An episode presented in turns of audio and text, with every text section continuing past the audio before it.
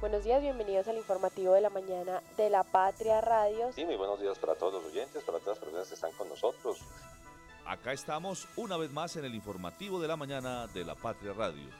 Llevamos 100 años informando la verdad a todo Caldas, porque si salió en la patria, es verdad.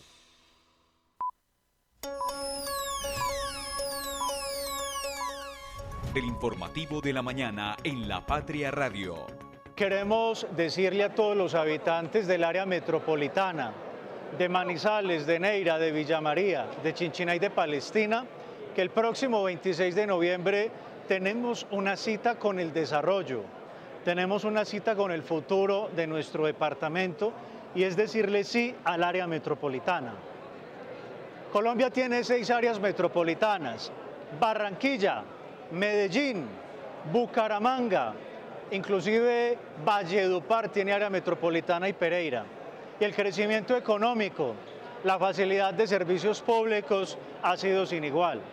Por eso nosotros como caldenses que estamos llamados a recuperar la unidad, a recuperar el liderazgo, a que las familias de Palestina no se tengan que gastar 30 mil pesos para venir a la ciudad capital a un tratamiento contra el cáncer o a una clase de un joven universitario. Por eso nosotros los invitamos a que unidos le digamos sí al área metropolitana.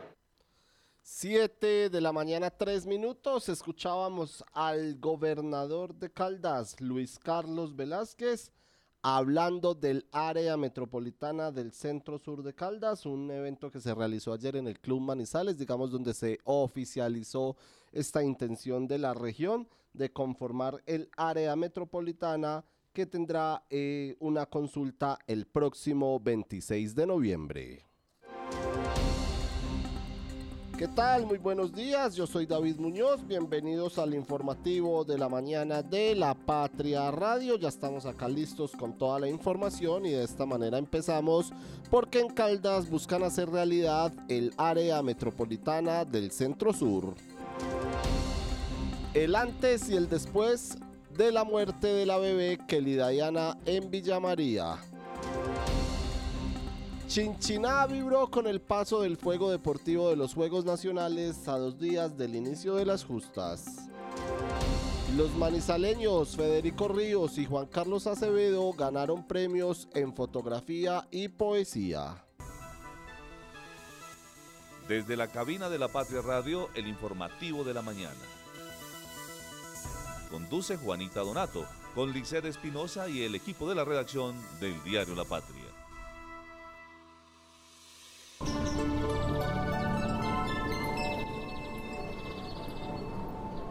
¿Qué tal? Muy buenos días nuevamente. Bienvenidas a todas las personas que se conectan a esta hora con nosotros en La Patria Radio. Vamos a revisar las condiciones climáticas en este jueves.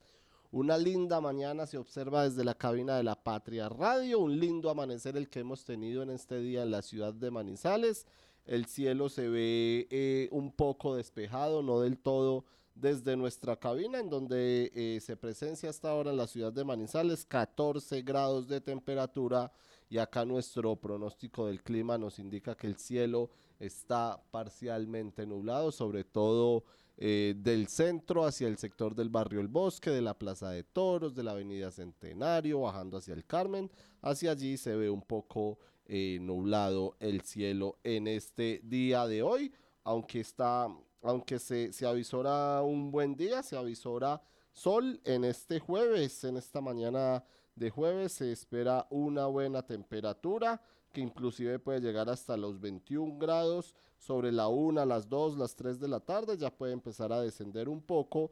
Se eh, esperan algunas tormentas dispersas, probabilidades de, de lluvias del 56%, algunas eh, más en la noche, pero por ahora no se, no se fuertes aguaceros en la ciudad de Manizales. Sin embargo, la recomendación de siempre, de todos los días, ustedes ya conocen la ciudad, es a salir abrigados o con paraguas. El tráfico a esta hora. Nos vamos a observar el tráfico en la capital caldense, nos vamos a mirar nuestro mapa virtual, el punto donde nos eh, marca más rojo a esta hora en la ciudad de Manizales, como ustedes ya lo conocen, pues es en el sector de la vía panamericana allí eh, a la altura de la terminal de transportes Los Cámbulos. En este caso, eh, el tráfico está más para los carros que salen del municipio de Villa María, que atraviesan el puente y van llegando hacia la glorieta de Los Cámbulos, pasando por la cancha eh, ubicada en este sector de la ciudad. esta es la de, más, la de Malabar eh, allí eh, se observa un, largo trancón, un, elevado trancón, debido por supuesto a las obras del intercambiador vial. Ya después de cruzar la glorieta, todo fluye con normalidad. Continuamos nuestro recorrido y nos vamos a observar el centro de la capital caldense en donde se observan eh, algunos pequeños congestiones o trancones en el centro, pero más por los semáforos ubicados, sobre todo en la avenida del centro. Y si nos vamos a observar ya la carrera 22, un poco más al, al del, arriba o más adelante de la alcaldía de Manizales, llegando hacia el sector del San Antonio, también hay un poco de trancón en este sector, pero reiteramos, eh, fluye sin inconvenientes en la vía Aneira hacia Puertas del Sol. Eh, también hay, hay algo de tráfico, también esto es como consecuencia de las obras del intercambiador vial. Y a propósito del intercambiador vial de los cedros, pues está el tráfico normal que se eh, suele presentar allí debido a las obras, sobre todo en el carril que se dirige hacia el sector de la Universidad Autónoma. Hay que recordarles a las personas que está cerrado el carril de descenso Universidad Autónoma, Los Cedros, para después conectar eh, con la avenida Kevin Ángel. Este está cerrado y por eso hay que tomar vías alternas. Debido a eso, pues sí se presenta o se observa congestión en nuestro mapa virtual en los vehículos que vienen, que se dirigen por el sector de la Leonora, que eh, normalmente vienen por la avenida Kevin Ángel, se suben allí por el puente de aguas de Manizales, suben por los lavaderos de carros de la Leonora a llegar hasta el barrio San Jorge. Allí sí se observa algo de trancón. Para terminar por la, eh, la avenida Kevin Ángel, algunos eh, pequeños digamos, taponamientos o congestiones leves, muy mínimas, eh, por precisamente por, por, aguas de Manizales y más arriba ya llegando eh, o pasando la glorieta de San Rafael, en donde se observa hoy más trancón en la ciudad de Manizales, es en la avenida Santander, sobre todo en el tramo eh, de entre Cristo Rey y Plaza 51, allí sí se observa algo de tráfico en la capital caldense y luego es alternado el trancón en la ciudad, pero hay que recordar que es hora pico y ya se irá despejando poco a poco. El Águila Descalza estrena en Manizales su gran éxito, Luna de Mier. Cristina Toro y Carlos Mario Aguirre, maestros de la comedia en Colombia, recordados por temas como el pan de queso de Don Emel en País Paisa, Me enamoré de mí en Trapitos al Sol y más de 40 obras que han batido récords de asistencia en el teatro colombiano, llegan al teatro los fundadores del 9 al 11 de noviembre a las 8 de la noche. Compre ya sus boletas en boletaenmano.com. Conectar personas con soluciones energéticas es la idea que mueve a Gensa, una empresa con más de 400 colaboradores que trabajan por brindarle energía a su país. Somos Gensa, energía que conecta. Cotraman, una empresa al servicio del Oriente de Caldas. Viaje siempre con nosotros a Manzanares, Samaná, Bolivia, Pensilvania, Marquetalia, Marulanda y La Dorada. Informes al 312-260-0698. Santa Sofía se posiciona como el mejor hospital cardiovascular del país, con los equipos más avanzados, los especialistas mejor calificados, cinco quirófanos y unidad de cuidados intensivos quirúrgica para atender patologías de alta complejidad y cuidar la salud de su corazón. Desde el 2 de octubre del 2023 hasta el 16 de febrero del 2024, ven, compra y participa en el sorteo del vehículo Renault Quid 2024. Aplican condiciones y restricciones. Cable Plaza, un encuentro, una experiencia.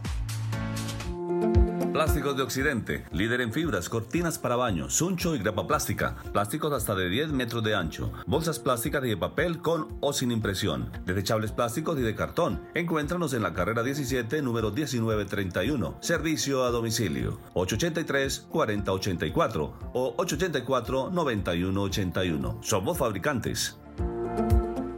¿Te gusta el arte? Desde el 15 de noviembre, las puertas de la Secretaría de Cultura estarán abiertas con el proyecto Caldas Cultura en Movimiento para que conozcas las obras de los 10 artistas caldenses seleccionados. Estaremos en exposición hasta el 30 de noviembre. Caldas Cultura en Movimiento es el proyecto que visibiliza obras inéditas de los artistas. Proyecto de la Secretaría de Desarrollo, Empleo e Innovación de la Gobernación de Caldas, y Caldas. La Gixxer 250 de Suzuki bajó su precio. Antes 15 millones 580 mil pesos. Ahora llévala desde solo 15 millones 330 mil pesos. Disfruta de su poderoso motor de 26.1 caballos de fuerza, frenos ABS doble canal y refrigeración por aceite. Válido los distribuidores autorizados Suzuki voluntariamente participantes en la promoción del primero al 15 de noviembre de 2023. Avenida del Centro número 2829 310 436 0039.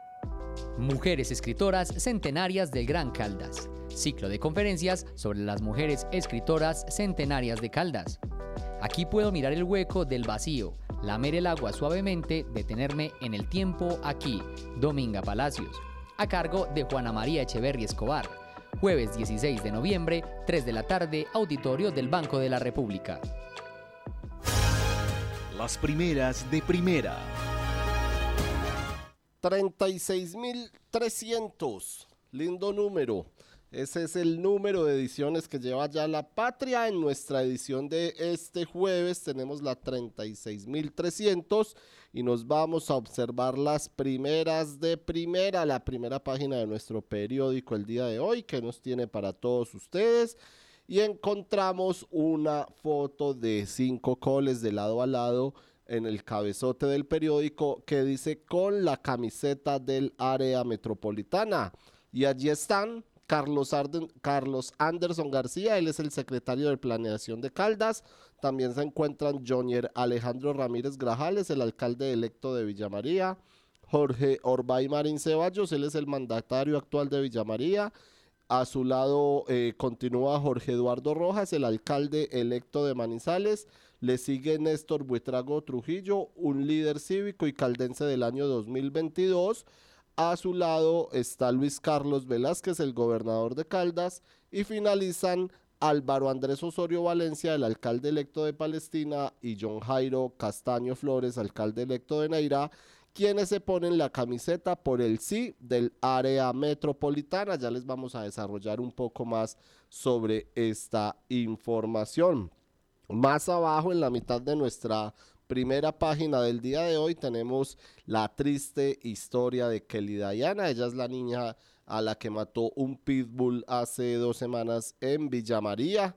La Patria hoy hace un recuento del paso a paso de lo ocurrido con la bebé Kelly Diana, a quien un pitbull la mató el 31 de octubre pasado en un hogar sustituto en Villa María Caldas. En marzo de este año quedó en manos del Instituto Colombiano de Bienestar Familiar, pues a la mamá biológica la aprendieron con ella en brazos comprando marihuana a las 2 y 30 de la madrugada en la Galería de Manizales. En nuestra sección judicial les vamos a ampliar un poco más sobre la historia de Kelly Diana para que la conozcan. Nuestra segunda fotografía el día de hoy es al ritmo del fuego, del fuego deportivo eh, de los Juegos Nacionales y observamos a una integrante del grupo Dance Teatro que baila una cumbia al frente de la llama de los vigésimos segundos Juegos eh, Nacionales y los sextos para, paranacionales que pasó ayer por Chinchina Caldas. Al fondo observamos también en nuestra fotografía a los pequeños de la Escuela Francisco de Paula Santander, sede María Inmaculada. El fuego deportivo ayer entonces estuvo en Chinchina antes de continuar su camino hacia la ciudad de Pereira, donde el próximo sábado 7 de la noche serán inauguradas las justas. Los cafeteros siguen cosechando premios.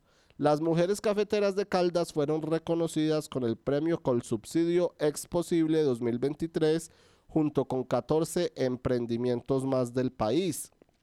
entre 257 que se presentaron ante su aporte en materia de sostenibilidad ambiental y el dinamismo que se le ha dado a la reforestación y producción de agua en el departamento. Ayer don Juan Carlos Leighton nos hablaba un poco sobre este tema y acá pueden encontrar el reconocimiento. Otra noticia triste es que la violencia lamentablemente acorrala a Viterbo Caldas. Allí se presentó otro homicidio, panfletos amenazantes dirigidos con nombres propios, el asesinato en septiembre de un estudiante de 16 años, la extraña desaparición de dos jóvenes hace 46, vida, 46 eh, días, perdón, y la muerte ayer de cuatro balazos de Laura Vanessa García López de 19 años, más las dos heridas causadas a su mamá, generan temor en Viterbo Caldas y en nuestro Lea hoy tenemos Ucrania que cada vez está más cerca de la Unión Europea, eh, que talarán 212 árboles en Cartagena y el barrio popular de Palestina Caldas y estudiantes del Instituto Universitario son premiados en prensa escuela. Conozca también a los manizaleños reconocidos en premios nacionales eh, que tenemos y más adelante les vamos a desarrollar. La frase del día. La frase del día, vamos a revisar la frase del día que nos encontramos en nuestro periódico el día de hoy. Y la frase es, ¿quieres ser rico? Pues no te afanes en aumentar tus bienes, sino en disminuir tu codicia. Esta frase la dice Epicuro. Ahí está la recomendación para las personas entonces en nuestra frase del día a disminuir la codicia para aumentar su riqueza, no en, nada, no en afanarse en aumentar sus bienes, sino en disminuir su codicia. La frase del día recomendada para todas las personas de Epicuro en este jueves. El editorial. A propósito del área metropolitana, ese es el editorial del día de hoy en nuestro periódico que nos dice, con el área metropolitana se gana, no se pierde.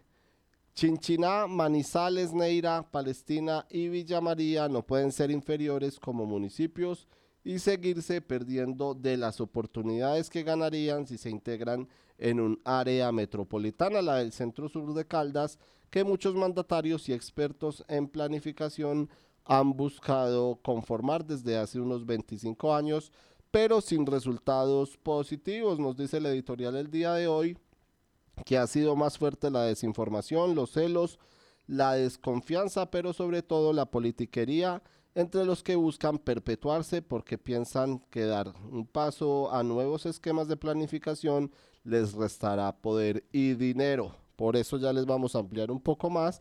Nos complementa el editorial. Eh, la Registraduría Nacional ya definió que el próximo 26 de noviembre, esto es un domingo en dos semanas, los habitantes de los cinco municipios pueden ir a las urnas para votar por una consulta popular que preguntará si o no eh, se quieren conformar en esta área metropolitana. De su voluntad dependerá la suerte de este esquema asociativo que lo que hace es ayudar a que todos los municipios integrantes crezcan de manera organizada, además que resuelvan problemas comunes y potencien sus ventajas competitivas y sus fortalezas para la generación de desarrollo. El editorial nos indica que es lo que estamos necesitando como subregión y lo que se logra y, se logra juntos, no cada uno por su separado. Además agrega que mienten los contradictores interesados en promover que un área metropolitana lleva a perder autonomía administrativa e independencia para tomar decisiones propias en los territorios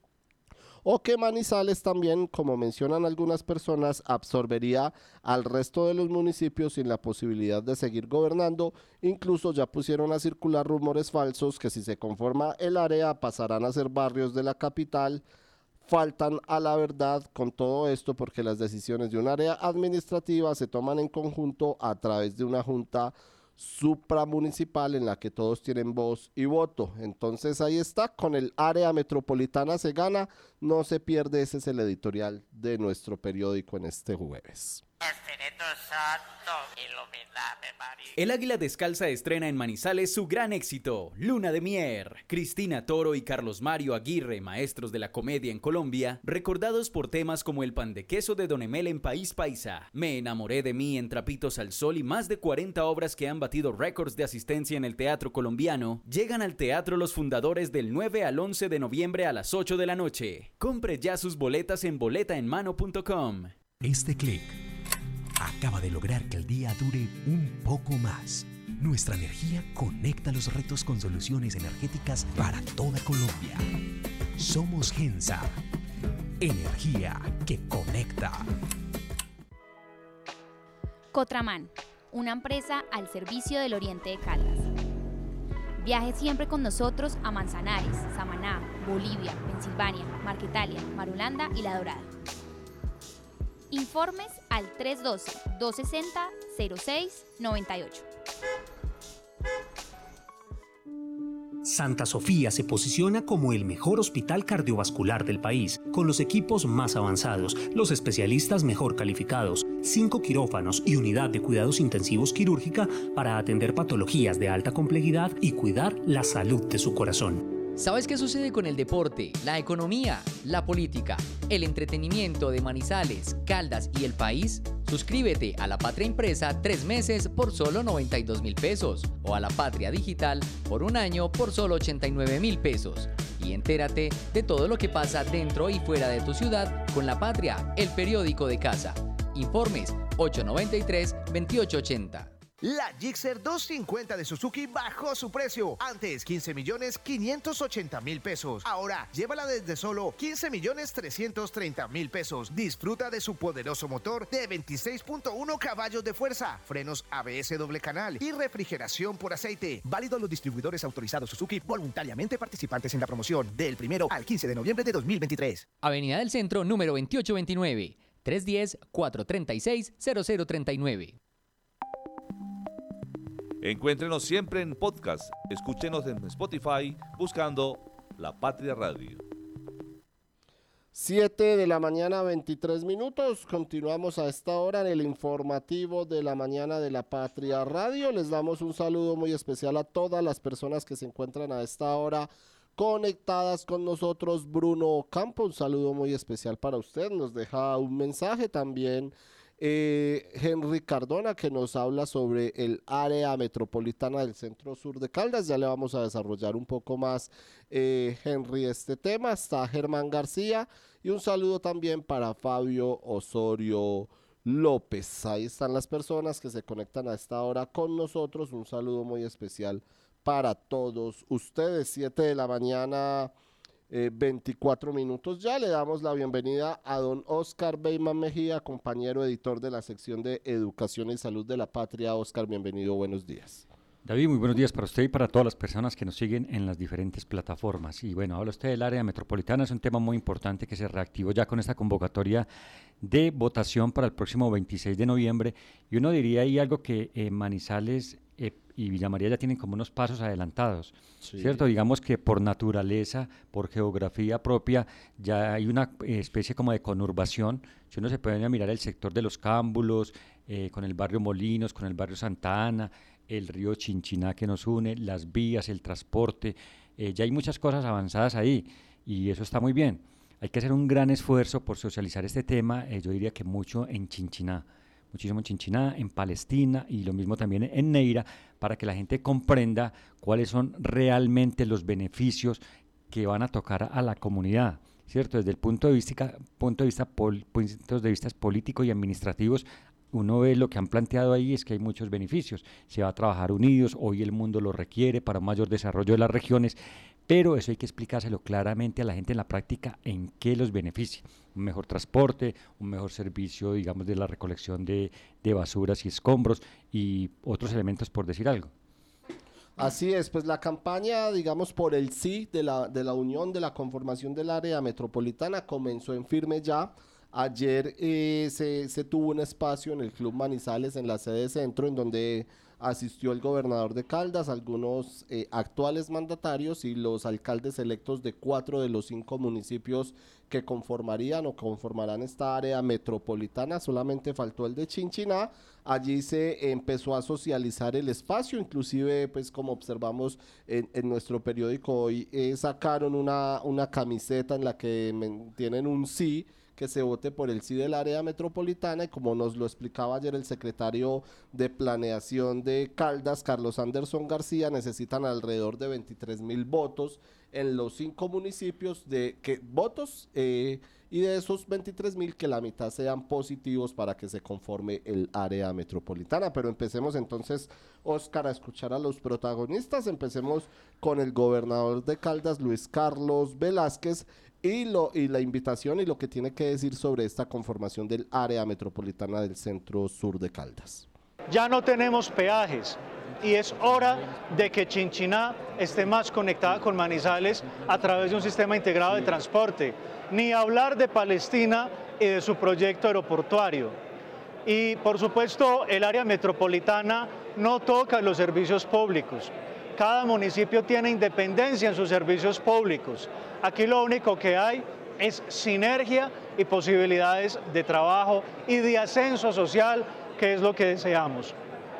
Unidos como área metropolitana, seríamos la séptima economía de Colombia, una región de 11 billones de pesos al año, una región que con un sistema integrado de transporte podría dar los saltos sociales más democráticos y más esperados por todos. Así que 26 de noviembre, a la gente de Chinchiná, a la gente de Palestina, a la gente de Chinchiná, a la gente de Villa María y por supuesto de Manizales, los esperamos y ni hablar de mi querida Neira que ya no tiene peajes, a que salgamos a las calles a decirle en votación mediante la Registraduría Nacional, a decirle sí a la construcción del área metropolitana y poder ser la séptima área metropolitana de Colombia.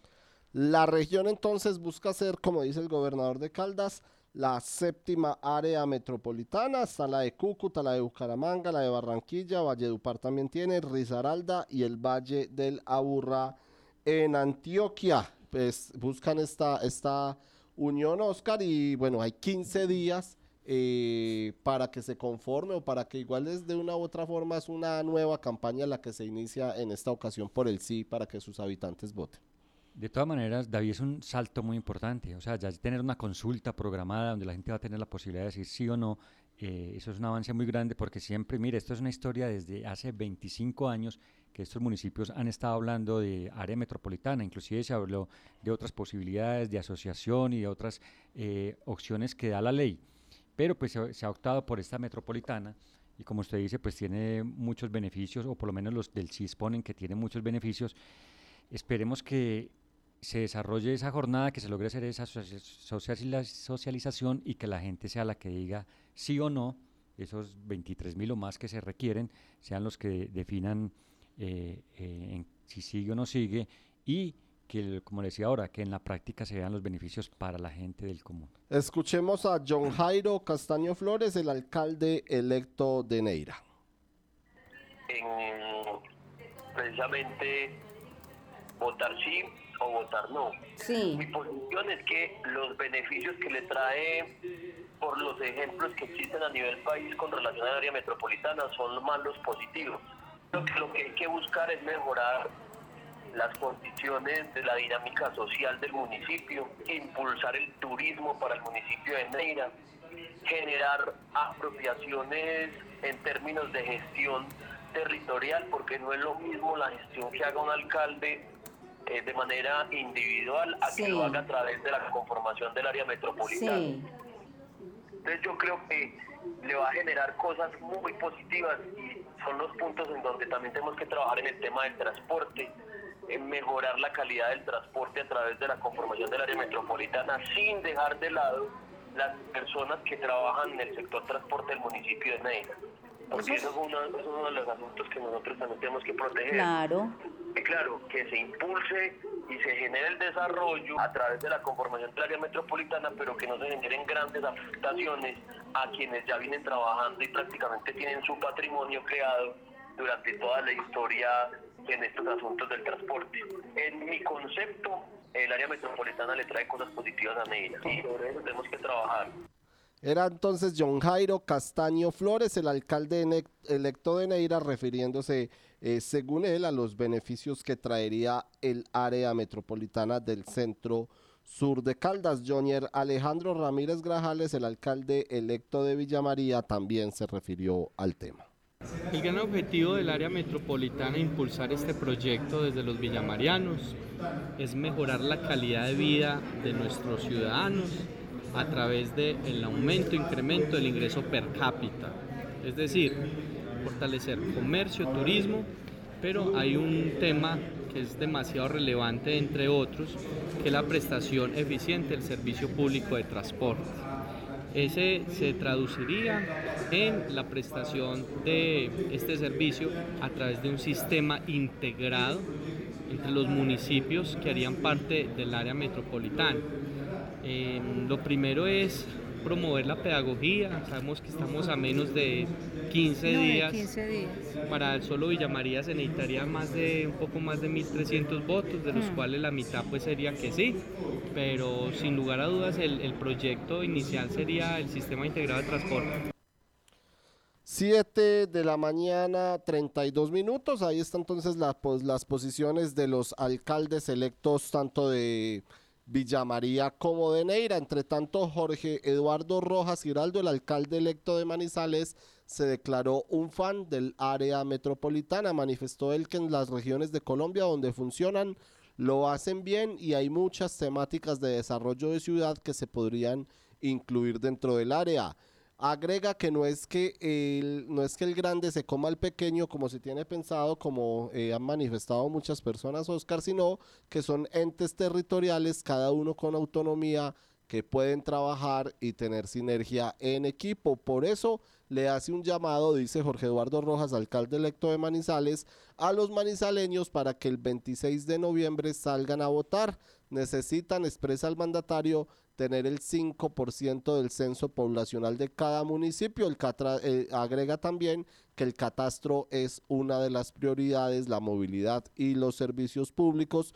Son tres cosas, concluye, en las que Villa María y Manizales están conurbados y tendrían que trabajar con juicio y mirar cómo construyen cada uno los servicios que se pueden dar desde el área metropolitana, manifiesta Jorge Eduardo Rojas. Entre tanto, el, alcalde eh, electo de Palestina, Álvaro Andrés Osorio Valencia dijo que este es un proyecto asociativo de, las, de los cinco municipios al que deben decir sí, hay que apostar por el progreso de nuestro territorio, manifiesta, y por eso debemos buscar que este ejercicio beneficie a las comunidades y familias menos favorecidas.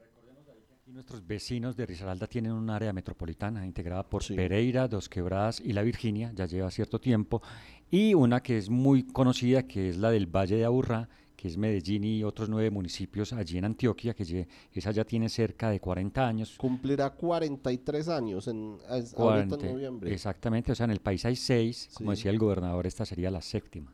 Así es, así es. Para recordar las seis que hay en el país, Cúcuta, Bucaramanga, Barranquilla, Valledupar, Risaralda y el Valle de la Urra, que es en Antioquia, y estas tienen competencias como autoridad ambiental en lo urbano, autoridad en transporte, en gestores catastrales y construye proyectos de infraestructura. 7 de la mañana, 35 minutos, pausa y regresamos con más información. El Águila Descalza estrena en Manizales su gran éxito, Luna de Mier. Cristina Toro y Carlos Mario Aguirre, maestros de la comedia en Colombia, recordados por temas como el pan de queso de Don Emel en País Paisa, Me enamoré de mí en Trapitos al Sol y más de 40 obras que han batido récords de asistencia en el teatro colombiano, llegan al teatro los fundadores del 9 al 11 de noviembre a las 8 de la noche. Compre ya sus boletas en boletaenmano.com. Este clic acaba de lograr que el día dure un poco más. Nuestra energía conecta los retos con soluciones energéticas para toda Colombia. Somos Gensa Energía que conecta. Cotraman, una empresa al servicio del Oriente de Caldas. Viaje siempre con nosotros a Manzanares, Samaná, Bolivia, Pensilvania, Marquetalia, Marulanda y La Dorada. Informes al 312-260-0698.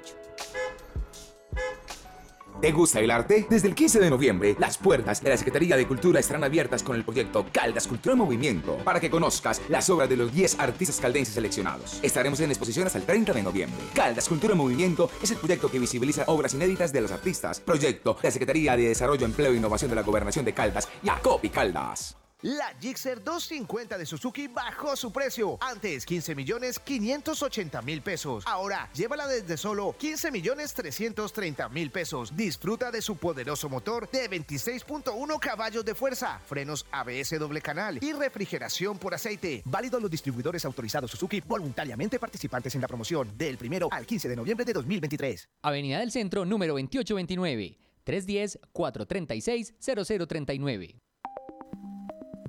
Encuéntrenos siempre en podcast. Escúchenos en Spotify buscando La Patria Radio. 7 de la mañana, 37 minutos. Continuamos en el informativo del mediodía de la Patria Radio. A las personas que se conectan a esta hora en el Facebook de la Patria Manizales, un saludo muy especial también en nuestro Instagram y en las distintas plataformas virtuales, lo mismo que en los 1540M de Radio Cóndor. Saludo para todos ustedes. Don Oscar Beyman Mejía. Bueno, continuamos con la información. Y hay también información de pasaportes, de expedición de pasaportes para los caldenses. Sí, usted sabe ahí que este es un documento muy importante que uno debe tener junto con la cédula y, y con la libreta militar y otros. Y pues si resulta un viaje eh, internacional, pues hay que tenerlo a, a, la mano siempre. Sí. Resulta que la gobernación de Caldas, pues usted sabe que es el Estado el encargado de, de diligenciar y entregar estos pasaportes para no tener la legalidad de poder viajar, ha venido realizando durante, año, durante el año diversas jornadas de descentralización. Se tuvo en Aguada, se tuvo en La Dorada y otros municipios. Pues bien, eh, hoy y mañana esta actividad se va a cumplir en Río Sucio. Dos jornadas para que la gente acceda al pasaporte. Qué bueno, entonces escuchemos el, el, la, la, dependencia de pasaportes de Lucas Gómez, ¿cierto? De la gobernación de Caldas. Que sí, él es el jefe de la oficina de pasaportes. Nos complace como gobernación poder comunicar que estaremos en jornada descentralizada para el trámite de pasaportes en el municipio de Río Sucio los días 9 y 10 de noviembre. Recuerden que estaremos tramitando de 8 a 12 y de 1 a 4. La atención será en orden de llegada para que no tengan que agendar a través de la página. Recuerden que el costo del pasaporte tiene un valor de 291 mil pesos y tiene un descuento si votó en las últimas elecciones de 278.900 pesos. Si requieres de más información, por favor entra a nuestra página www.gobernaciondecaldas.gov.com. Allá entras a la ventana de pasaportes y te enterarás de todos los requisitos que necesitas para tramitarlo. Por favor, cualquier duda, comunícate con nosotros. Ahí está entonces, Oscar, la invitación para los para expedir los pasaportes es muy importante a la hora de viajar. Sí, recuerda que en la gobernación también se expiden estos pasaportes eh, dos requisitos. Uno, pues los mayores de edad solamente tienen que llevar la cédula, pero en el caso de los menores, entre los 7 y los 18 años deben asistir acompañados con uno de los padres. Ese padre deberá presentar la cédula ciudadanía original y traer o llevar el registro civil de nacimiento del menor con espacio para la nota, además de la tarjeta de identidad azul biométrica. ¿Cómo está el tema de, la expedición de los pasaportes? Eh, pues se, este año se, venía desarrollando con, con citas, eh, se está tramitando con facilidad. Hay que recordar también que más o menos en, a mitad de año hubo problemas para la expedición de pasaportes ahí en la oficina de la gobernación de Caldas, pero últimamente viene fluyendo con mayor normalidad. Sí, y esto de la descentralización ayuda mucho porque si ellos van a Villa María, van a Chinchina, van a Palestina, pues van a evitar que haya congestión en la oficina acá central en Manizales. Es, eso es lo que se busca con eso, facilitarle a los ciudadanos que tengan ese documento y que también se descongestione la oficina aquí en Manizales. Así es, 7 de la mañana, 40 minutos. Don Oscar Beyman Mejía, continuamos con noticias educativas de la Universidad de Caldas que se sigue expandiendo por los municipios del departamento. Sí, mire, eh, David, que el año pasado se inauguró el Centro de Desarrollo de Innovación, de Tecnología e Innovación en La Dorada, en Guarinocito, y continúa, continúan los trámites para que este sueño que también lo tienen en Anserma se convierta en realidad. Y la noticia positiva con este tema tiene que ver que el gobierno lo ha priorizado en su plan de infraestructura educativa eh, con otros 25 proyectos que hay en el país que van a ser financiados a través de FINDETER. Eh, ya el gobierno empezó a hablar de plata sobre esto. Recordemos que el de Anserma cuesta cerca de 40 mil millones y es para eh, alojar a los estudiantes no solo de Anserma, sino del alto y bajo occidente de Caldas y de una parte de unos municipios que tenemos allí vecinos como Quinchía, Guática, Belén de Umbría, Mistrató. Eh, o sea, se convertiría Anserma en un centro de educación superior presencial en esta zona del departamento y por eso se están haciendo las gestiones, ya se presentó, ya se radicó el proyecto ante el gobierno nacional, ya la alcaldía oficializó la entrega del lote a la Universidad de Caldas, unos pasos claves que se tenían que dar, ya hay unos diseños, lo que sigue ahora es esperar a que dentro de esos 552 mil millones que ha eh, el gobierno destinado para este programa de infraestructura, pues eh, se incluya los recursos para el de ANSERMA. Pues escuchemos entonces a los eh, protagonistas en este caso y luego llegará el beneficio para los estudiantes. Empecemos con Camilo Andrés Melo Rojas. Él es el eh, funcionario de la Oficina de Planeación y Finanzas del Ministerio de Educación. Desde el Ministerio de Educación estamos acompañando la estructuración del proyecto. Nosotros ya hemos hecho un par de revisiones, digamos, por medios virtuales de, de esta iniciativa, de toda la documentación. Eh, un poco la idea es precisamente poder ir definiendo que los diseños y los estudios que se tienen del proyecto cumplan con las normas que en este momento están vigentes. La idea es poder seguir avanzando con toda la estructuración de esos elementos arquitectónicos, estructurales, financieros del presupuesto, para que el proyecto pues esté a punto, cumpla con los lineamientos y pueda ser presentado para su financiación. Listo, digamos que el proyecto ya está siendo presentado, por supuesto, ya el Ministerio de Educación lo conoce, lo ha estado revisando, ha estado haciendo pues esta verificación de conceptos y demás. La idea es que en las próximas semanas ya nosotros podamos, junto con el Viceministerio de Educación Superior, tener el proyecto en términos de viabilización listo. A partir de allí, por supuesto que hay un trámite administrativo que tiene que ver con la aprobación de los recursos y los giros y las apropiaciones de los recursos. Y a partir de ese momento, sí, digamos que ya es la entidad territorial y la universidad, cuando tengan los recursos, pues que arranque con todo el proceso de licitaciones y de contratación. Para tener el proyecto listo en viabilidad para solicitar recursos, esperamos que en cuestión de unas 3, 4 semanas podamos ya estar listos para ir a solicitar el recurso en el ministerio. Sí, por supuesto, digamos que muy en línea con lo que establece el Plan Nacional de Desarrollo Colombia Potencia de la Vida, la idea es poder seguir profundizando la extensión y la cobertura en educación superior también a los municipios, a los territorios de Colombia. Eh, entonces, como ven, por supuesto que una de las apuestas del Ministerio es poder acompañar y, e impulsar todos estos proyectos para avanzar con más construcción de infraestructura, una mejor calidad, por supuesto, y mejor oferta de educación superior pública para los jóvenes de los territorios del país. 7 de la mañana 44 minutos. Escuchemos ahora al rector de la Universidad de Caldas, Fabio Hernando Arias Orozco. Bueno, hoy tenemos la visita de la parte técnica de los ingenieros, hasta el doctor Camilo Melo y en compañía de su equipo, revisando eh, los ajustes que hay que hacerle al diseño de la sede de la Universidad de Caldas en Anserma, es decir, nuestra sede agroindustrial en el municipio de Anserma, en el occidente, que va a beneficiar a toda esa comunidad, no solamente los municipios de Caldas que están allí, sino también los de, los de Risaralda, Quinchía, Guática, Mistrató, Belén de Umbría. Eh, se están haciendo las observaciones, estamos esperando que estas observaciones ya permitan presentar el documento ya más depurado al ministerio para que el ministerio tome la decisión del inicio de la obra, porque estos ya son estudios fase 3. Eh, nos está acompañando en esta reunión el señor alcalde Alejandro de Anserma y su equipo de trabajo. Y desde luego el equipo de la Secretaría de Planeación del Departamento de Caldas, porque hay que recordar que esta eh, estudios y diseños los, eh, por iniciativa del señor gobernador Luis Carlos Velázquez Carona se fueron contratados con la Universidad Nacional, entonces está todo el equipo. Lo que estamos hablando es de que hoy se, se asimile las correcciones que ya de hacía días no las habían hecho, se están presentando el informe, como una avanzada para poder decir, esperamos que la próxima semana se presente al ministerio y que rápidamente puedan definir el inicio de la obra. Y finalmente el, anfitrión eh, del municipio, el alcalde John Alejandro Londonio Medina, alcalde de Anserma. Bueno, pues el proyecto va muy bien.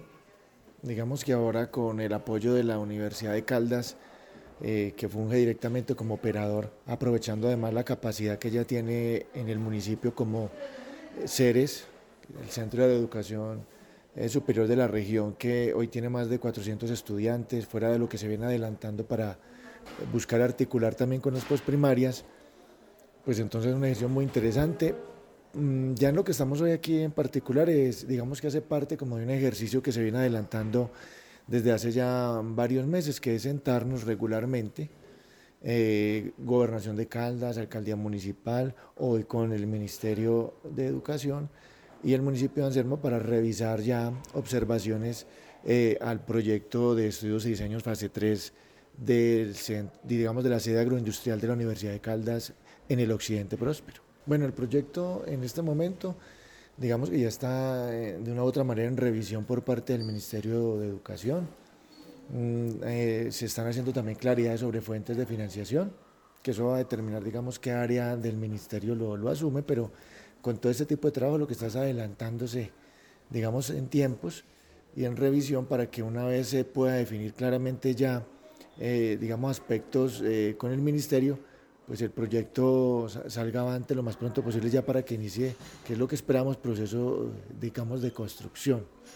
Y obviamente recordarle también a todos que en este momento la Universidad de Caldas hace presencia en el municipio de Anserma.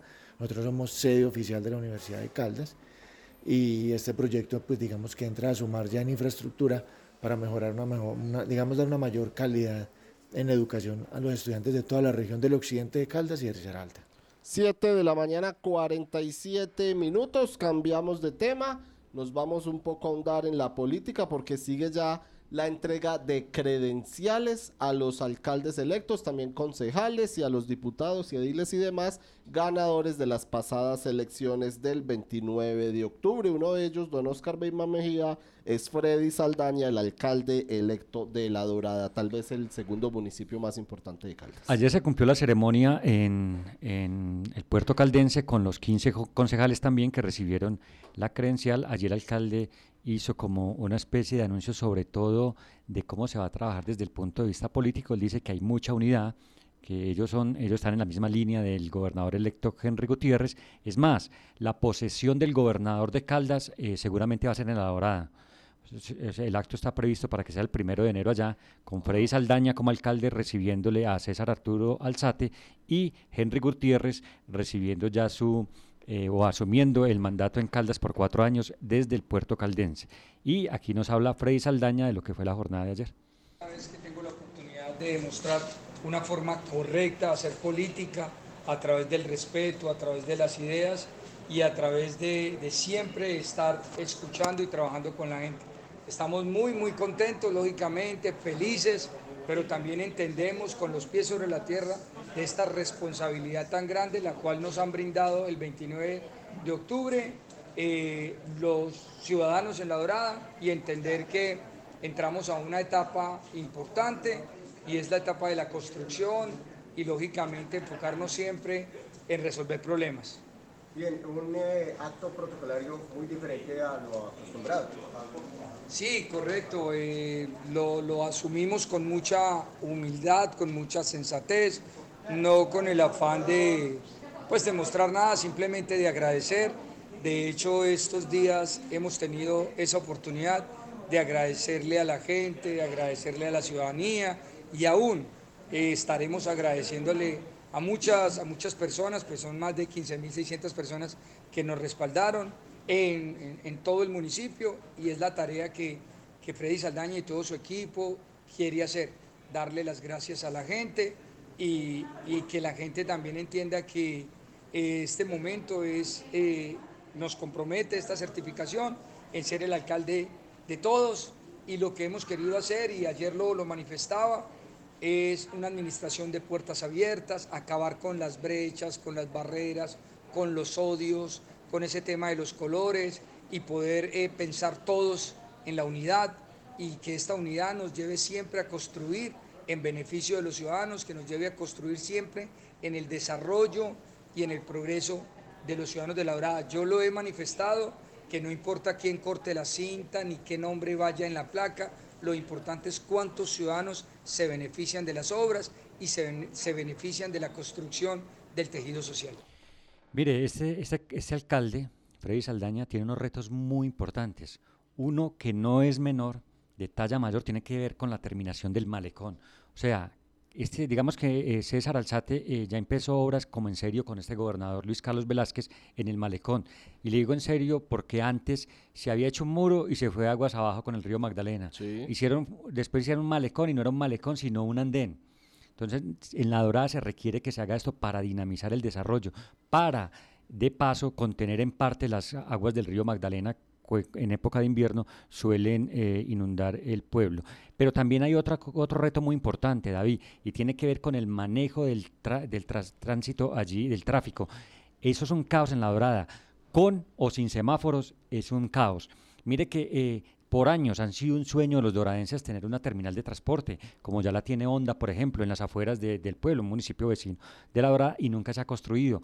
Por ejemplo, ahora lo que se está utilizando de terminal, que no debería ser así, es la Melisa, en toda la entrada, por, en la vía Honda La Dorada, en la entrada, y también en dentro del pueblo. Se está utilizando un, un como un parqueadero. O sea, cuando La Dorada debería tener ya un, una terminal digna. Y lo que dice Freddy Saldaña a una pregunta que le hizo la patria en un foro de candidatos, él dice que en nuestro programa de gobierno vamos a implementar programas de cultura ciudadana enfocados a la inteligencia vial y al respeto por las normas de tránsito apoyaremos la iniciativa privada para la construcción de una terminal de transporte terrestre que reduzca el ingreso de vehículos de transporte intermunicipal al casco urbano.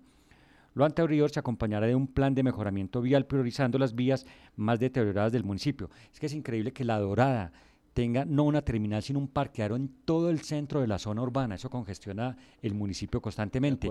Y existe una variante donde hay cantidad de lotes alrededor, donde se acaba de construir un hospital de cuarto nivel y queda cantidad que son del municipio. Se debería aprovechar eso allí, como dice Freddy Saldaña, para con la empresa privada por fin solucionar este problema. Así es, don Oscar, y cerramos con sus noticias positivas.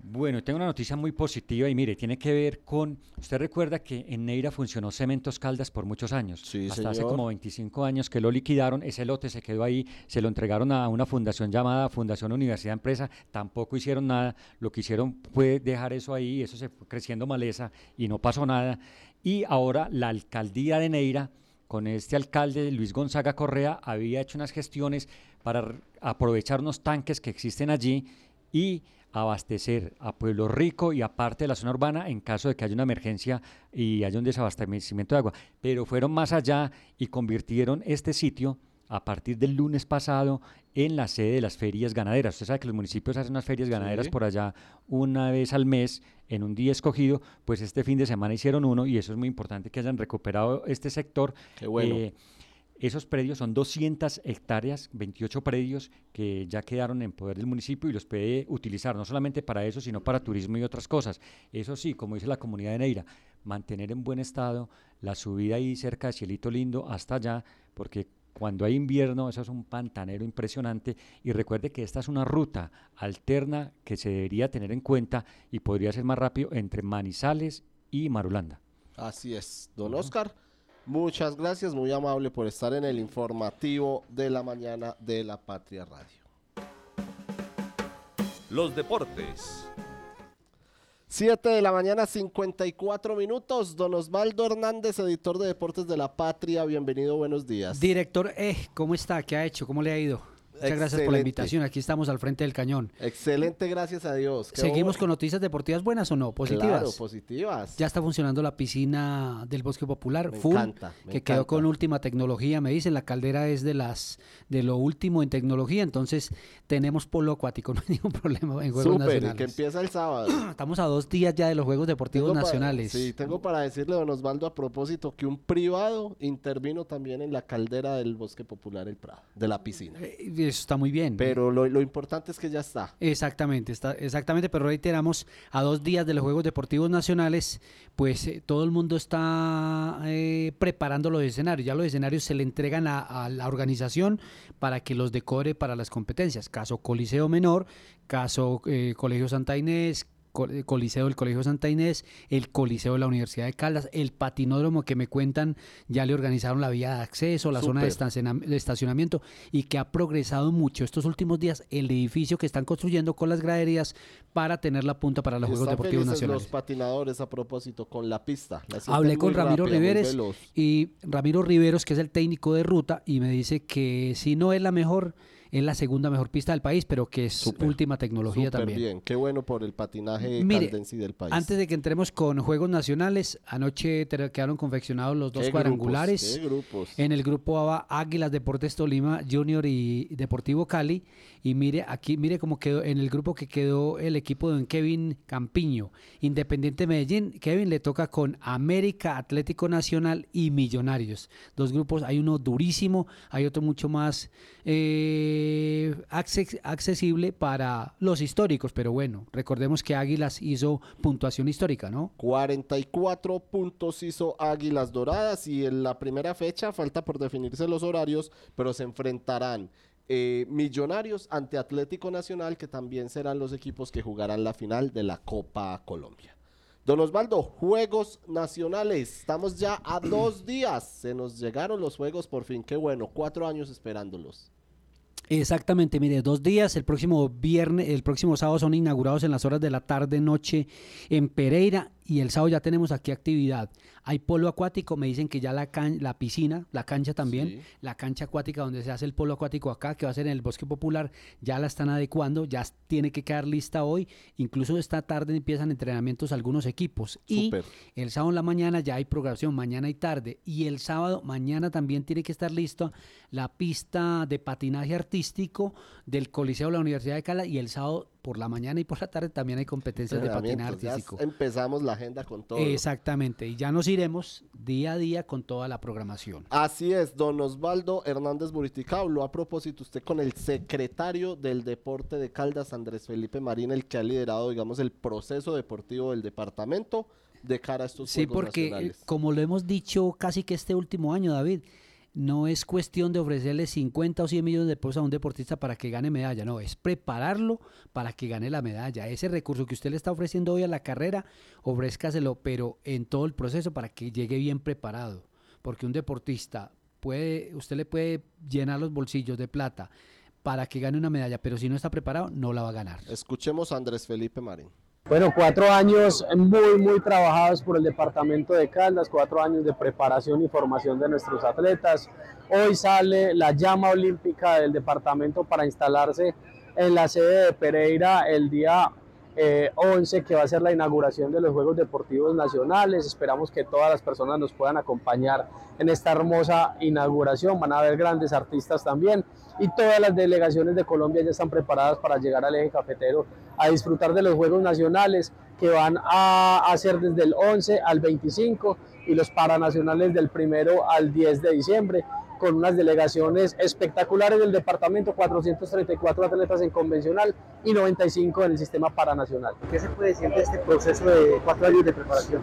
Bueno, creo que es el proceso que más eh, me han apoyado como dirigente desde lo técnico. El señor gobernador de Caldas siempre ha puesto el granito de arena para que nosotros podamos construir con nuestros atletas, les dimos todas las garantías, organizamos todo el sistema nacional del deporte dentro del departamento y obviamente tratamos de irradiar y descentralizar un poco el, el, deporte hacia los municipios y este es el resultado que ahora tenemos alrededor de 35 atletas de varios municipios, Pensilvania, eh, Marquetalia, tenemos atletas de Samaná, La Dorada, Chinchiná, que hacen parte de nuestra delegación a Juegos Deportivos Nacionales y Paranacionales. Andrés, cuando usted, cuando usted se proyecta como la mayor medallería de carga de los Juegos, ¿a qué está aspirando?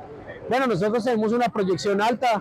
Al principio la idea era triplicar la cantidad de medallas que se hicieron en el año 2015, pero bueno, ahora estamos buscando alrededor de 20 medallas doradas para el departamento de Caldas. Pues esperamos estar entre los 10 primeros de Colombia. Yo quiero ser austero en el tema de, de, de los resultados porque tenemos unos atletas que se llaman alquimias, que son atletas que construimos dentro del departamento, que sabemos que nos van a dar resultados, pero si descargamos esa presión de pronto eh, puede afectar el rendimiento deportivo. Andrés, también se termina una administración. ¿Qué legado le deja eh, en cuanto a deporte esta administración a, a, a Caldas? Bueno, el legado más grande es tener la camada histórica de 1.200 atletas inscritos en lista larga, un proyecto de producción de rendimiento de alta calidad, un proyecto de impacto social con todos nuestros, con todos nuestros campamentos juveniles y aparte de todo, lo más importante es tener un documento académico como es la política pública que se estará publicando próximamente para que los próximos gobernantes tengan una viabilidad técnica de cómo se debe construir el deporte en una región. Ayer gozaron los niños del San Francisco con el fuego de los 22 segundos Juegos Deportivos Nacionales y sextos para nacionales. Los más alegres ayer en el Parque de Bolívar de Chinchiná fueron los niños de la Escuela Francisco de Paula Santander, sede María Inmaculado. Uno por uno, don Kevin, vestidos con el uniforme de su escuela, participaron en la calle de honor que se le tributó al símbolo de los Juegos que pasó por allí y más tarde continuó su ruta hacia Pereira en donde el sábado prenderá la llama de los Juegos a las 7 de la noche. Una de las asistentes, María Noelia López y también Estela Patiño, las profesoras, doblaron esfuerzos para controlarlos por inquietos los pequeños. Cada uno de ellos integró algo distinto y el llamado de atención. Cada uno más bien integró no, sino intentó algo distinto y el llamado de atención de las docentes. La antorcha, entre, tanto, le dio la vuelta al Parque de Bolívar. La portaron Víctor Emilio Franco, él es de baloncesto en silla de ruedas. También Salomé Pérez, que ella es triatleta. Rubén Darío Henao Karateca, Luis Carlos Velázquez, gobernador de Caldas, y Juan Esteban Patiño, un paratriatleta. Al final del recorrido, todos juntos agarraron la, antor la, antorcha, la elevaron al pebetero y la encendieron al frente de la taza de café, hoy símbolo de Chinchina para el mundo. Después de las palabras de las autoridades y el espectáculo de dance teatro, grupo de baile que animó el acto y entretuvo a los pequeños de la escuela Francisco de Paula Santander, sede María Inmaculada. Se reunieron o se rieron más bien con el cuento, eh, con el cuento que les mostraron al ritmo de ritmos criollos. Tampoco faltaron los curiosos y hasta un paseador de mascotas que allí se estacionó lo vio todo. El fuego fue cargado de nuevo y llegó dos horas más tarde a Pereira para la inauguración de las justas el próximo sábado a las 7 de la noche en el estadio Hernán Ramírez Villegas. Hay que recordar que esta semana el Fuego Deportivo estuvo en Manizales, en Chipre el domingo, en la Unidad Deportiva el lunes, en la Plaza de Bolívar el martes, ayer en Chinchiná y ya está listo para la inauguración de los Juegos y los deportistas que ya van llegando a cada una de las sedes. Hablando de deportistas, ayer Don Osvaldo usted estuvo con varios deportistas en Chinchiná que participarán en estos Juegos Deportivos Nacionales. Hola, soy Sebastián Gamboa y mi sueño es ganar la medalla de oro con Caldas. Mi nombre es Tatiana Rivera Giraldo, soy del deporte de fútbol. Eh, mi sueño en los Juegos Deportivos Nacionales es quedar campeona, quedar en ese podio con la medalla de oro. Bueno, mi nombre es Sara Montoya. Eh, mi sueño para los Juegos Deportivos Nacionales o el sueño en conjunto es quedar campeonas. Mi nombre es Manuela Zapatidárraga, jugadora de fútbol y mi sueño en, este, en estos Juegos Nacionales es ganar y llegar muy, muy lejos. Hola, mi nombre es Juan Camilo Salazar eh, de Acuatlón y mi sueño para Juegos Nacionales es representar a mi departamento de la mejor forma y coger medalla. Hola, mi nombre es Erita López Rengifo, eh, hago triatlón y participo en los Juegos Nacionales de Acuatlón Sub-19. Y mi sueño en los Juegos es quedar en los tres primeros puestos. Hola, mi nombre es Tatiana López Ruiz de fútbol de salón y pues para los Juegos la meta, la meta es hacer el mejor trabajo posible y, y dar lo mejor por Caldas. Mi nombre es Geraldine Brochero, eh, de fútbol de salón, y mi sueño para los Juegos Deportivos es alcanzar la medalla de oro y representar a Caldas de la mejor manera. Hola, mi nombre es Sergio Rodríguez, hago karate y mis sueños para estos Juegos Nacionales es quedar campeón. Sofía Cárdenas Balcázar, karate. Eh, mi meta para estos Juegos es ganarlo. Todo este año estuvimos entrenando muy duro, estuvimos en concentraciones, tuvimos competencias de preparación. Me siento muy bien y creo que lo voy a hacer muy bien. Ahí está entonces las metas de los deportistas caldenses para estos Juegos Nacionales. La idea, según las, eh, los, las autoridades deportivas del departamento, es sacar mayor eh, cantidad de medallas de oro que en otras ediciones. Se han logrado máximo 13.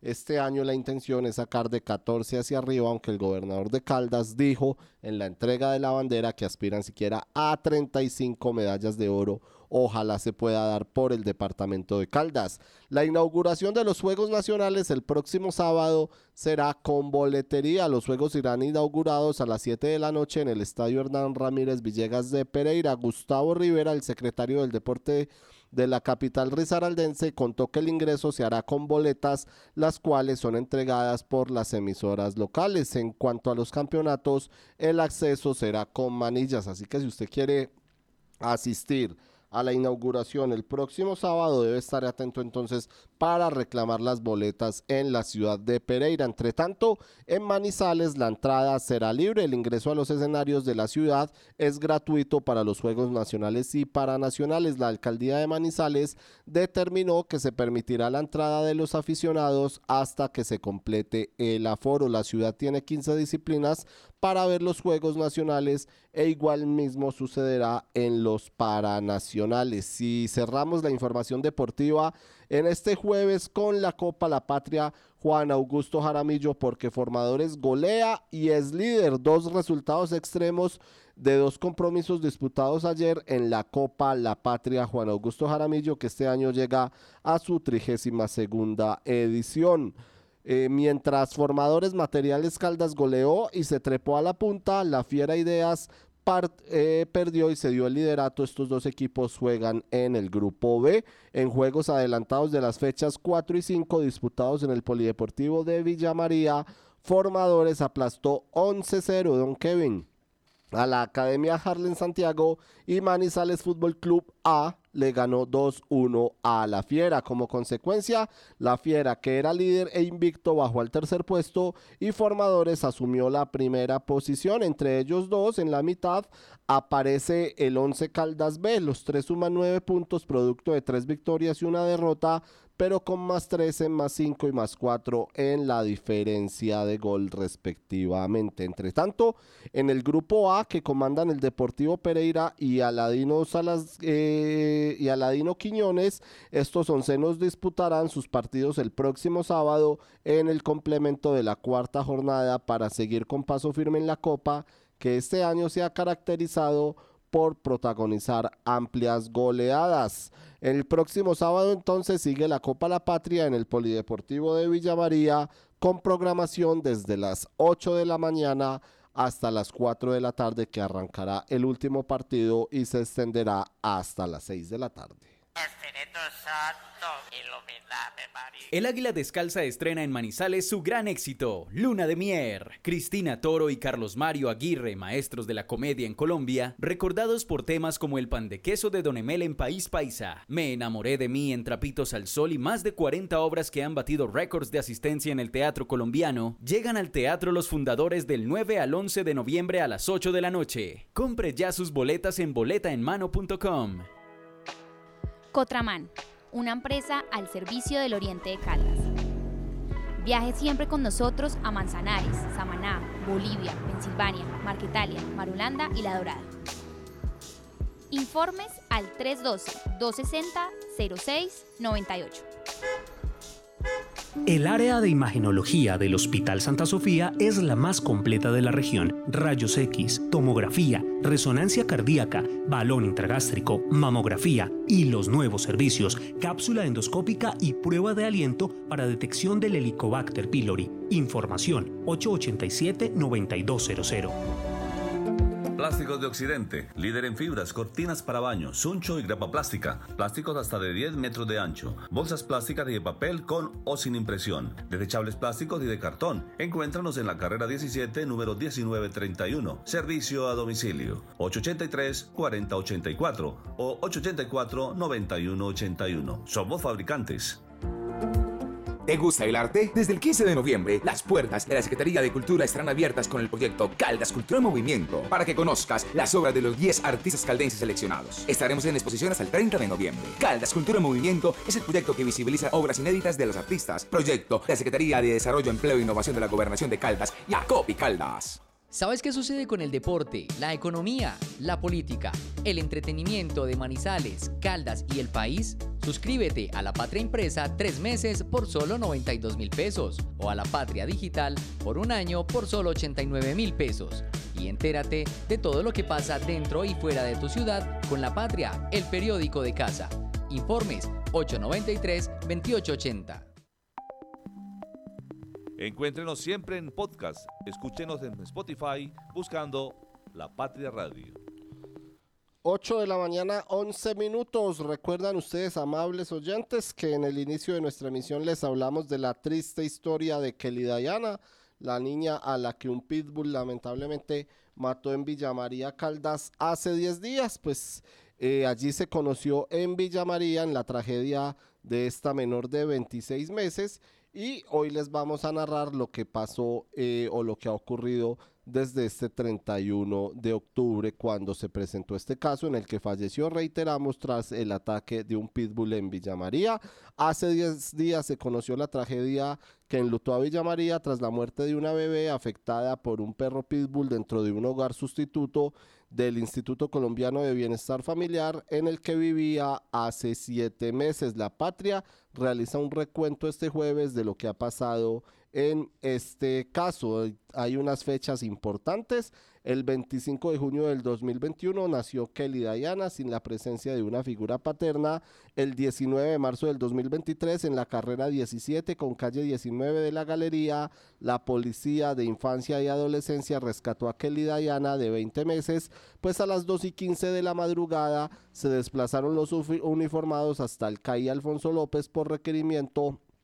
Eh, del cuadrante número 2 que explicó que vieron a la, mamá, eh, a Kelly con la bebé en brazos en el sector a esa hora por las cámaras de monitoreo del centro automático de despacho. La señora dijo que estaba eh, buscando vicio. Eso ocurrió el 25 de julio del 2021, el 20 de marzo del 2023, o más bien el 25 de julio del nació Kelly el 19 de marzo del 2023 se encontraron a la mamá. El 20 de marzo del 2023, también un día después, la llevaron hasta el CAI para un registro y una patrullera le encontró en la vestimenta rastros de marihuana. La señora pasó a un centro de rehabilitación de adictos y la menor quedó en manos del Instituto Colombiano de Bienestar Familiar pues la madre no tiene red familiar en Manizales, según contó. Pero para más información sobre este caso, invitamos a nuestro compañero eh, judicial de la patria, don Diego Hidalgo. David, muy buenos días para usted, para todos los oyentes de la patria radio. Le cuento pues que hoy tenemos un especial sobre el tema que desde la semana pasada generó mucha tristeza eh, acá en, la, en, el área metropolitana, ahora que está de moda de término, en Villa María, donde un perro pitbull acabó con la vida de una bebé de 26 meses de nacida. Logramos identificar pues un poco de la historia de lo que ocurrió con esta niña desde que nació hasta que fue retirada del lado de su madre biológica porque ella fue sorprendida con la bebé en brazos comprando marihuana en la galería de Manizales. Desde ese día, cuando la vieron por las cámaras a las dos y media de la madrugada y la policía de infancia acudió pues a rescatar a la niña, quedó bajo custodia del ICBF, que es lo que ocurre en estos casos. Mientras la mamá se fue, fue a dar a un centro de rehabilitación para adictos, la niña, a la niña trataron de, de protegerle sus derechos, restablecerle sus derechos, ubicándola en un hogar sustituto donde ingresó en el mismo mes de marzo de este año y donde el desenlace fatal fue pues el que conocimos la semana pasada en Villa María en un hogar sustituto de bienestar donde fue atacada por un perro pitbull que acabó con su vida. Eh, hicimos pues las diligencias para averiguar en qué va el proceso de, con el perro. Están esperando pues unas evaluaciones de profesionales para saber qué ocurrirá con el animal, pero lo, lo claro es que las mismas normas que maneja el ICBF en ese tipo de sitios, en los hogares sustitutos, como lo vamos a encontrar en la página web de ellos, una norma interna donde hicieron una aclaración sobre ese tipo de casos donde si se puede tener o no animales dentro de los hogares. Eh, el mismo bienestar dice que no es posible tener animales que sean de razas peligrosas. Entonces de pronto ahí hubo algún tipo de falla en la vigilancia de que eso se cumpliera y lastimosamente pues eh, todo lo, lo, dirán las investigaciones, pero lastimosamente hoy estamos eh, lamentando la muerte de esta bebé de 26 meses.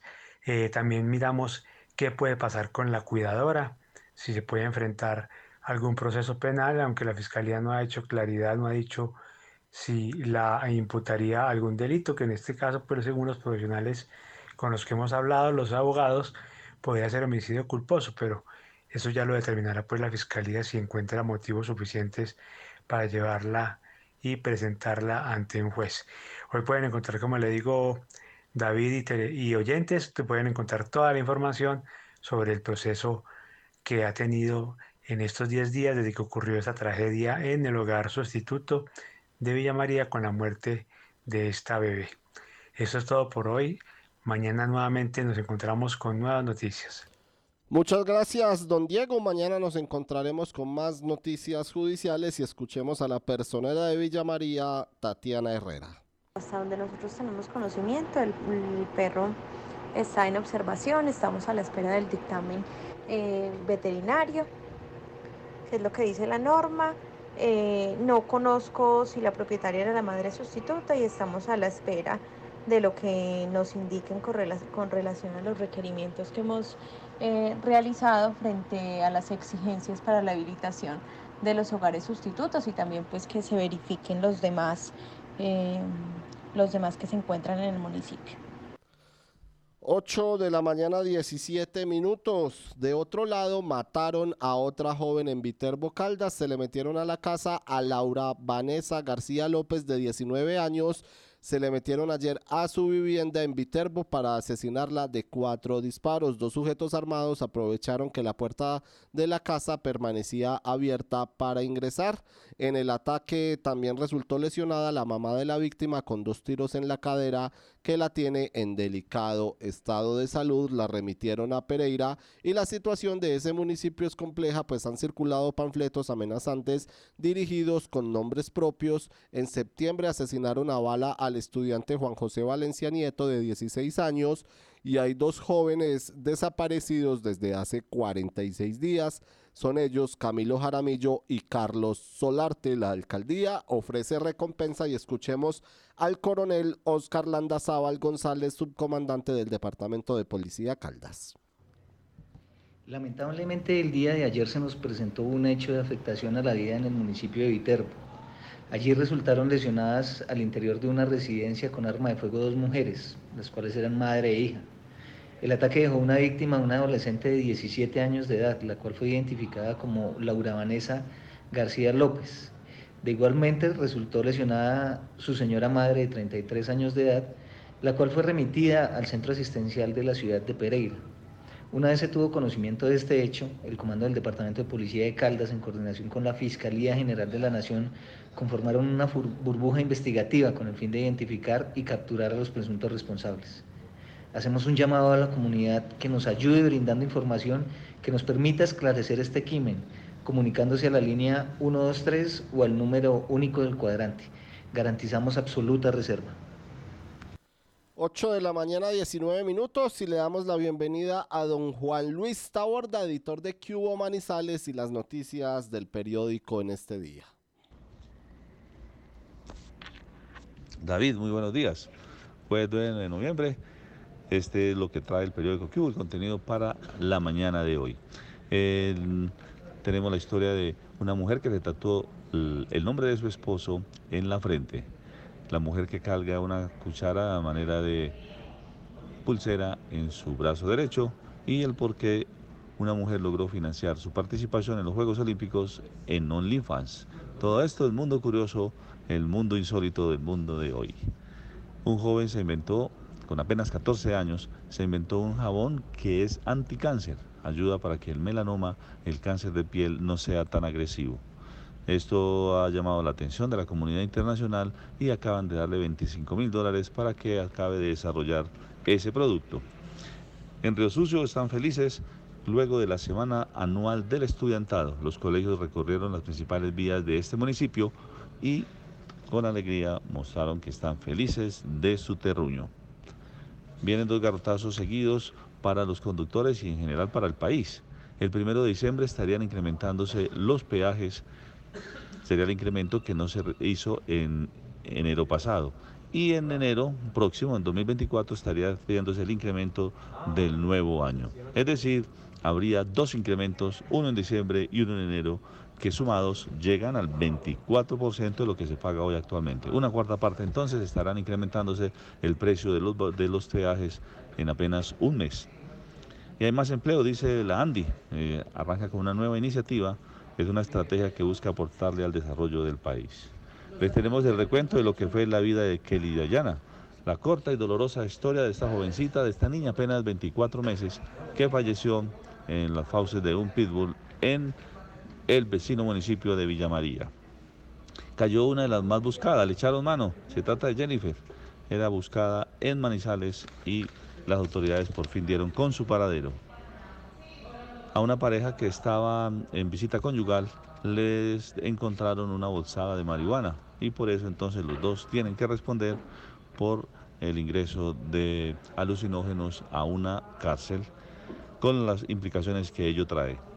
Siguen las voces de solidaridad por el papá de mm, eh, Luis Díaz, el jugador que juega, que, actúa más bien en el Liverpool y pues que su papá Mane Díaz entonces anda secuestrado en manos del ELN, se ha anunciado que ya casi, que ya viene, que ya inició el proceso de liberación, pero las familias se quejan porque todavía no aparece. Pasó por Chinchiná el juego deportivo de los vigésimos segundos Juegos Nacionales y Cestos Paranacionales que se realizarán en el eje cafetero y que serán inaugurados el próximo sábado. Conozca cuáles son los sitios donde usted podrá ir libremente, gratuitamente, a apreciar los Juegos Deportivos Nacionales. En la Copa La Patria, Juan Augusto Jaramillo, formadores golea y la Fiera pierde la punta. El campeón que se mantenía invicto cayó al tercer lugar. Y tenemos la historia muy simpática de la directora de la cárcel La Blanca de Manizales. Pues ella es muy bonita, eh, tiene un cuerpo muy esbelto y se apuntó a un reinado internacional. Pues bien, quedó virreina en la India, hablamos con ella y nos cuenta su experiencia como mamá como esposa y ahora como reina internacional. Y David ya sabe, si usted va por la calle y quiere estar bien informado, solo es que pida Cubo. Cubo, Cubo Manizales lo pueden conseguir hoy también en los distintos expendios de la ciudad para que conozcan toda la información a solamente 1.500 pesos y esta completa información. Y los invitamos a leer, como decía Juan Luis, la historia de la virreina en certamen internacional de belleza, la abogada Paula Andrea Cañón Buitrago, directora de la cárcel La Blanca de Manizales, quien es la nueva virreina del Mister Unity World, evento de belleza en el que representó a Colombia y que se realizó en Nueva Delhi, India. 8 de la mañana, 24 minutos. Le damos la bienvenida al director de Manizales Cómo Vamos, Daniel Hurtado, quien nos cuenta cómo va la ciudad. Así va Manizales, así va Caldas. Similar como lo hicimos la semana pasada, hoy queremos regresar a los resultados más significativos que se tuvieron en relación con la gobernación del departamento de Caldas. Unos datos de contexto que vale la pena siempre tener presente. En palabras sencillas, prácticamente de cada 10 personas que estábamos habilitadas en el departamento de Caldas para sufragar, lo hicimos 6 es decir, 481 mil personas aproximadamente. De estas personas que efectivamente votamos, 433 mil fueron consideradas votos válidos, de los cuales de esos votos válidos, 399 mil fueron por algún candidato en particular y 34 mil fueron votos en blanco. Desafortunadamente, aproximadamente el 10% de aquellos votos que se tuvieron fueron votos considerados no válidos en el sentido de que fueron nulos o no marcados. Es decir, un valor cercano a 47 mil votos dentro de esta categoría. Ahora bien, ¿qué tenemos que decir del departamento de Caldas? Lo primero que teníamos cuatro personas precisamente en contienda. La persona que efectivamente es asumida hoy como el gobernador electo del departamento de Caldas es el, es el señor Henry Gutiérrez Ángel, con una votación por encima de los 200 mil, para ser preciso, 200.414 votos, correspondiente al 46,25% de los votos efectivamente sufragados en el departamento seguido de Luis Roberto Rivas Montoya, quien con una votación de 188.592 votos alcanzó el porcentaje del 43,52%, seguido en proporciones por parte de Carlos Andrés Cruz Delgadillo y Fernando Toro Sánchez.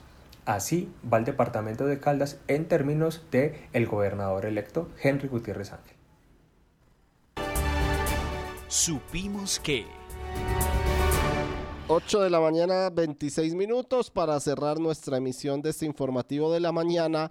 Como lo adelantó doña Marta Lucía Gómez ayer, todo se supo. El gobernador electo de Caldas, Henry Gutiérrez, entre los gobernadores invitados por el presidente de la República. El gobernador electo de Caldas ya le queda muy difícil seguir negando que fue apoyado por el petrismo. Hay que recordar que el mandatario electo Henry Gutiérrez siempre negó, siempre dijo que no era el candidato del presidente Gustavo Petro pero se confirmó porque estuvo entre los 15 gobernadores electos invitados por el presidente Petro a una reunión el martes en el Palacio de Nariño con los ministros. La convocatoria sacó roncha en el resto de mandatarios electos por considerarla excluyente ya que no se hizo a gobernadores que ganaron por otros partidos. Esto se confirma con lo que escribió Petro en su cuenta de X antes Twitter.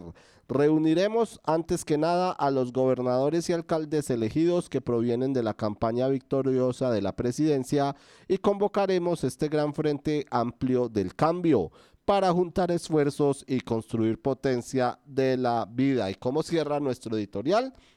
Entre el cielo y tierra no hay nada oculto, así que entonces el gobernador electo de Caldas en reunión con el petrismo que reunió eh, o convocó más bien a sus candidatos apoyados en las pasadas elecciones. Omar Reina recibió credencial. Omar Andrés Reina Muñoz recibió el miércoles en el Coliseo Cubierto César Piedraíta eh, la credencial de la Registraduría Nacional que lo certifica como el próximo alcalde de Anserma para el periodo 2024-2027. Reina sacó 8.196 votos y él fue avalado por el Partido Conservador y respaldado por otros partidos, entre ellos el Liberal, en una alianza por la recuperación del municipio. Y cerramos con un homenaje a periodistas asesinados en Bogotá. La Relatoría Especial para la Libertad de Expresión RELE, encabezada por el colombiano Pedro Vaca, cumplió 25 años de funciones y para conmemorar el aniversario realizó un memorial y así homenajear a los 517 periodistas que han sido asesinados en la región de las Américas. En las placas aparece el ex subdirector de la patria, Orlando Sierra Hernández, asesinado en el año 2002. Que esta sea la oportunidad entonces para recordar el legado de los colegas que han sido asesinados por ejercer su profesión y seguir la lucha contra la impunidad. De esta manera cerramos, terminamos nuestro informativo de la mañana de la Patria Radio. Muchas gracias a todos por conectarse con nosotros y nos vemos al mediodía.